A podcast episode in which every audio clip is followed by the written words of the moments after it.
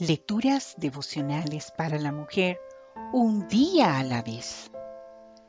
Cortesía del Departamento de Comunicaciones de la Iglesia Adventista del Séptimo Día Gascue en la República Dominicana. En la voz de Noemi Arias. Hoy, viernes 22 de mayo. Dios salva a la persona humilde.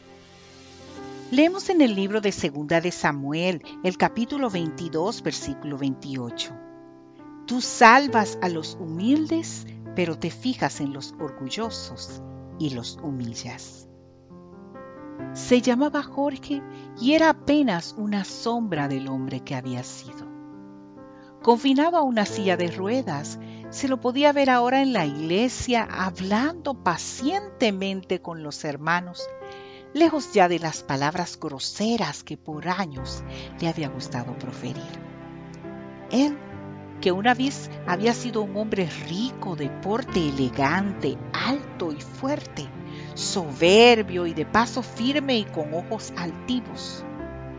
Su vida había sido un ir y venir respecto a la iglesia por causa de la disconformidad que sentía con sus dirigentes.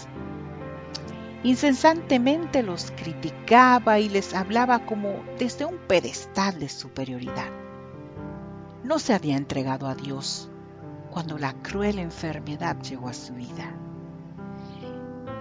En ese momento decidió convertirse completamente a Dios en tremenda lección de humildad.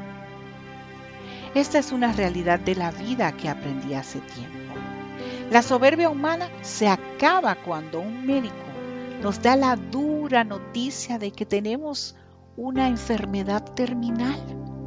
Cuando una transacción comercial echa al traste todas las ganancias adquiridas en años.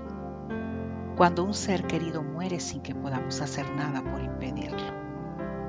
En resumen, cuando la dura prueba llega a la vida el dolor humano es muchas veces la oportunidad de Dios y la utiliza porque Él desea que seamos humildes. Esa es la puerta de entrada para la salvación. ¿Qué es exactamente ser humilde? El diccionario dice que el humildad es la virtud que consiste en el conocimiento de las propias limitaciones y debilidades y obrar de acuerdo con este conocimiento. También dice que humildad es sumisión, rendimiento. Ser humildes es darnos cuenta de que somos sencillamente humanos. Por lo tanto, somos imperfectos y necesitamos de que Dios nos refine y nos transforme. Ser humildes es sabernos débiles en cuanto a lo que nuestras propias fuerzas se refiere. Pero sabemos que somos fuertes cuando dependemos de Dios. Ser humildes es someter nuestra vida a Dios y rendir nuestra voluntad a la suya. No hay duda de que Dios ve las cosas de un modo totalmente diferente al nuestro. Para Dios, el altivo será humillado, pero el humilde será enaltecido.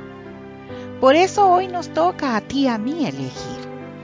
¿Qué queremos?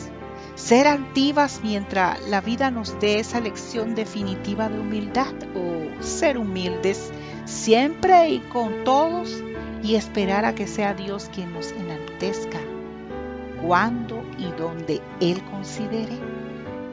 No sé tú, pero yo me quedo con la opción 2. Yo prefiero ser una persona humilde. Que Dios hoy te bendiga, mujer y te permita a ti también elegir ser una persona humilde.